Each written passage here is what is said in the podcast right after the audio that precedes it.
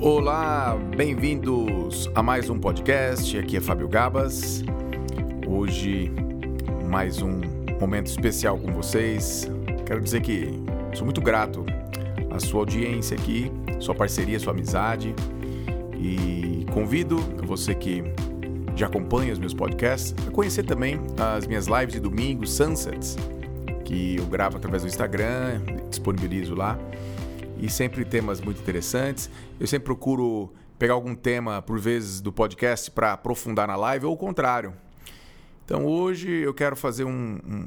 Quero gravar aqui com vocês, no coração de cada um, um tema muito importante, que na verdade é mais um esclarecimento. Importante quando a gente fala de alguns conceitos da filosofia, quando a gente fala de alguns conceitos de expansão de consciência, a gente tem que trazer uh, clareza para conceitos, para que não, não fiquem mal entendidos ou verdades parciais. Porque a verdade parcial, por vezes, ela é pior do que não saber. Verdade parcial pode levar a grandes problemas. Então, trazer luz a assuntos é, ligados à filosofia, à espiritualidade, na saúde, e ao mesmo conhecimento técnico, é, sem dúvida nos coloca num trilho de ordem, um, trilho que é, traz para você conclusões muito mais próximas da verdade, né? Então, eu venho falando muito ao longo das, das lives, palestras, etc., da importância dessa entrega total, dessa confiança, desse trabalho de você reduzir esses aspectos da sua identidade, do ego, reduzir, colocar sob sua observação, sob seu controle até. Não é bem essa palavra, mas colocar sobre uh, o seu guarda-chuva da atenção e da observação essa identidade e se conectar com uma consciência que transcende esses aspectos. Né? Então a gente vem sempre falando dessas questões, porque uh, na psicologia oriental a gente vê muito isso, né? Desde pequenininhas crianças condicionadas a meditarem, a diminuir essa identidade, a não valorizar esse eu fulano de tal, não valorizar, ao contrário, reduzir a importância cada vez mais do fulano de tal que você está e promover através dessas práticas de meditação, contemplação, conexão com o todo, praticar a, conexão com o verdadeiro ser, com a natureza, com o todo, com essa consciência cósmica. E aqui no Ocidente já é bem diferente, ao contrário. A gente vem desde cedo condicionado a aprimorar, eternizar, lapidar, melhorar o nosso ego.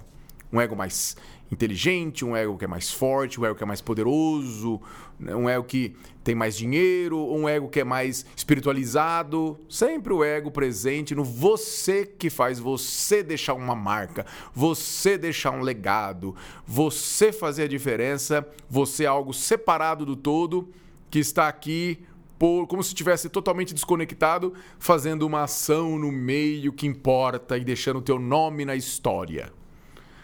Quanta ilusão, né? Até parece que alguma atitude sua, alguma conduta, algum legado seu estaria desconectado de todo o universo.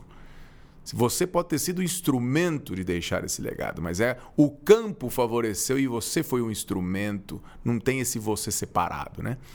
Então a gente está sempre trazendo esses assuntos para que a gente aprenda ao longo dessas reflexões uh, a identificar quem que você não é despertar do avidya, como dizia Buda, né? do avidya, vidya no sentido do, do, do, do, latim videre, que é visão, conhecimento, avidya é o não conhecimento, ou a ignorância. E segundo Buda, a ignorância é não saber quem você é, apesar do que você está. Então, despertar do avidya, da ignorância de não saber quem você é, é o, o que Buda falou muito desses aspectos, desse autoconhecimento verdadeiro, que não é conhecer a si mesmo, né? Como ele conhece a ti mesmo e conhecerás a Deus, não é conhecer mais sobre você, fulano ou fulana de tal. Não é saber mais, é se aprofundar no que você verdadeiramente é, que antecede quem é você antes de nascer. Quem foi e quem será você depois que você partir dessa vida material?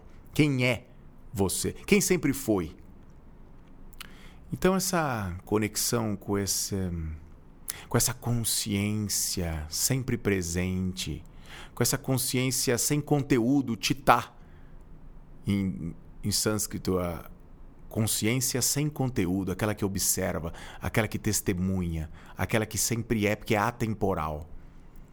Então, muitas religiões buscam essa, esse despertar, essa conexão, essa integração. E sem dúvida, essa integração que te mostra quem você não é e quem você é, despertar do avidya, ela passa por esse estado de entrega total.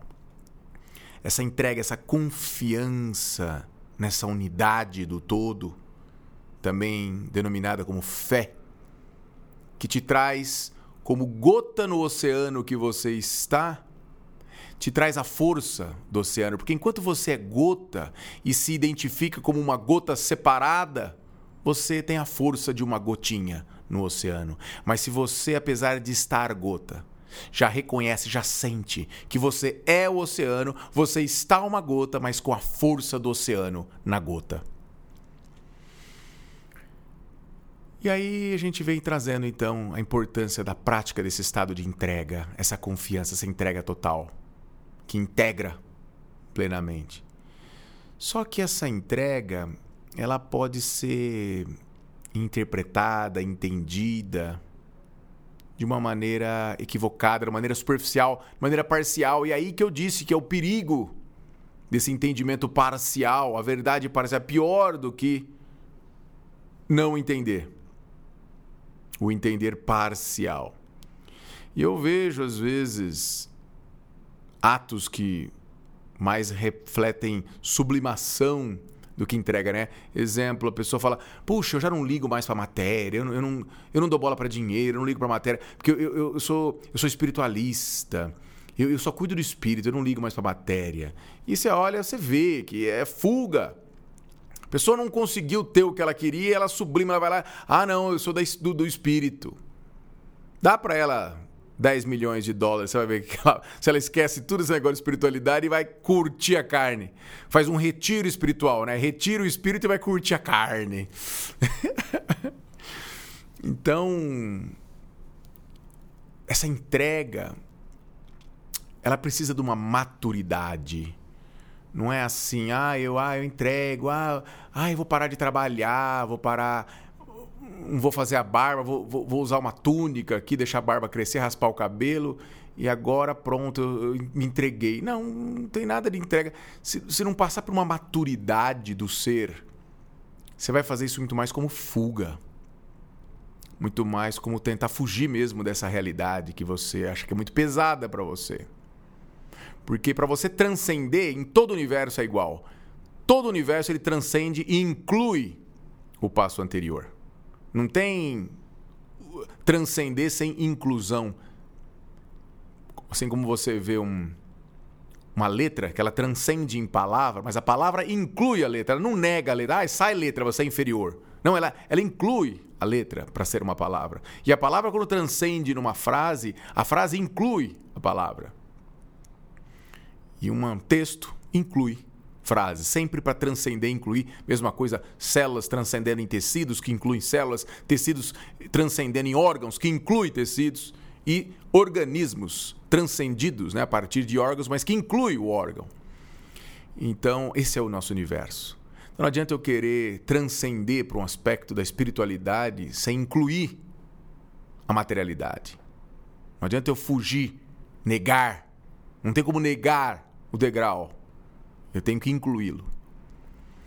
Então, muito comum a gente observar essas fugas, essas sublimações, esses aspectos de não suportar, não conseguir lidar, não se bem suceder e querer pular. Tem um amigo meu que dizia, né? É, ah, Fábio, outro dia ele veio para mim e falou assim: Ó, oh, Fábio, eu tô muito feliz, tô indo pro meu segundo milhão. Falei, puxa, que beleza, não sabia que você estava tão bem assim. Falei, é que eu, do primeiro eu desisti, vi que não vou conseguir, então eu tô indo pro meu segundo milhão. Falei, ah, então tá certo. então não tem como você pular etapas, é incluir e transcender. E essa entrega, essa entrega verdadeira, essa entrega total, ela exige uma maturidade, que é a maturidade do ser, de quem já realmente tem testemunho de ter passado pela materialidade, tem registro no teu ser de conquistas, de eu, de eu quero, eu posso e eu uso. E tem esse registro. Então eu, eu, eu quero, eu posso, eu uso. Então esse, esse registro do poder usufruir, do poder fazer, ele é muito importante. Para só depois você dar o passo de poder duas vezes, onde aí sim você pode e você se abstém por já reconhecer outros valores. Quando você vê que não é tendo mais, porque você já tem o registro de conquista, você já concluiu pela experiência que não é quanto mais coisas você tem que você vai ser, mais feliz. Não é mais viagens, não são mais viagens, não são mais carros, mais apartamentos, mais relações sexuais, não são mais coisas que vão trazer para você aquilo, aquela plenitude que inconscientemente você busca. Inconscientemente, todos nós buscamos uma plenitude, uma serenidade que é própria da matéria-prima que nos constitui, a essência fundamental do Criador que nos constitui. Então é inevitável essa ambição natural do que você está no sentido dessa plenitude. Só que a gente se ilude achando que essa plenitude está na forma que é ilusória. Não está lá. Está na conexão, no reconhecer, na entrega, na dissolução nesse campo do ser. E essa maturidade de quem passa pela experiência é que te faz concluir verdadeiramente que, puxa, realmente não é de coisas em coisas que eu vou me satisfazer, que eu serei verdadeiramente feliz. A liberdade não está na segurança que eu tenho porque eu tenho carro blindado, não está na segurança porque eu tenho plano de saúde bom ou porque eu tenho uma boa conta bancária, porque tudo isso pode desabar. Uma doença pode acontecer, com toda segurança posso ter um filho sequestrado, com toda cuidado pode acontecer uma reviravolta e eu perder tudo que eu tenho. Segurança, liberdade não está no fora. É um estado. É um estado de quem já já reconhece essa ordem. Para quem já é amigo do desconhecido, porque confia que o que rege esse universo é amor. É quem já sentiu essa matéria-prima que constitui tudo e sabe que a mesma matéria-prima que constitui a alegria é a mesma que constitui a tristeza. Já sabe quem é, verdadeiramente. Porque enquanto você não sabe quem você é, você fica em busca só da água fresca e foge do fogo da adversidade. Mas quando você sabe quem você é, quando você já confia, você vai em direção ao fogo, você entra no fogo em paz e sente o frescor da água no fogo. Porque já reconhece que é a mesma matéria-prima. E tanto faz céu ou inferno, para esse, o paraíso é portátil. É ele que leva. O fogo da diversidade ele só queima aquele que ainda tem alguém ali para ser protegido, para ser defendido, para ser. Ó! Oh! Quando a gente chega nesse estágio como Buda, que às vezes visitava algumas cidades, tacavam tomate, tacavam pedra, e os discípulos falavam, mas mestre, você vai lá, eles te humilham, te agridem. Ele falou: não, não tem ninguém ali para eles humilharem. Não tem ninguém aqui para eles ofenderem. Não tem ninguém aqui. é o que é. Então essa entrega, ela, ela ela exige essa maturidade. Que pode ser que você já venha com uma bagagem de maturidade e você alcança isso rapidinho, né? Você nunca começa do zero quando você nasce. Quando você nasce, já tem uma bagagem já para te orientar, para te direcionar. A tua geometria já tem um componente ali. Fica mais fácil você entregar essa geometria entregar essa bagagem toda por reconhecer que não é isso que você é, que isso é o que você está. A entrega verdadeira não é fuga, não é fugir de responsabilidades, não é fugir da matéria, não é renunciar a isso ou aquilo. É estar presente, é outro tipo de escolha a essa entrega. E é interessante porque tem uma história boa sobre isso, que é a história do rapaz que meditava e ele ia todo dia na floresta lá meditar. E ele queria um sinal do divino para saber o que caminho seguir, o que fazer na sua vida. E ele ia para a floresta, passava o dia lá meditando numa árvore, voltava para a cidade à noite para comer, né, que tinha fome. Ele se alimentava, parava a meditação, voltava, reiniciava a meditação. Depois, quando tinha fome, ele parava de novo, voltava para a cidade, comia. E até que um dia ele na floresta ali, ele viu uma, uma raposa. A raposa era aleijada, ela, ela não tinha as duas patinhas da frente. Ele falou: Nossa, uma raposa aleijada, coitada, essa vai durar pouco, vai morrer, né?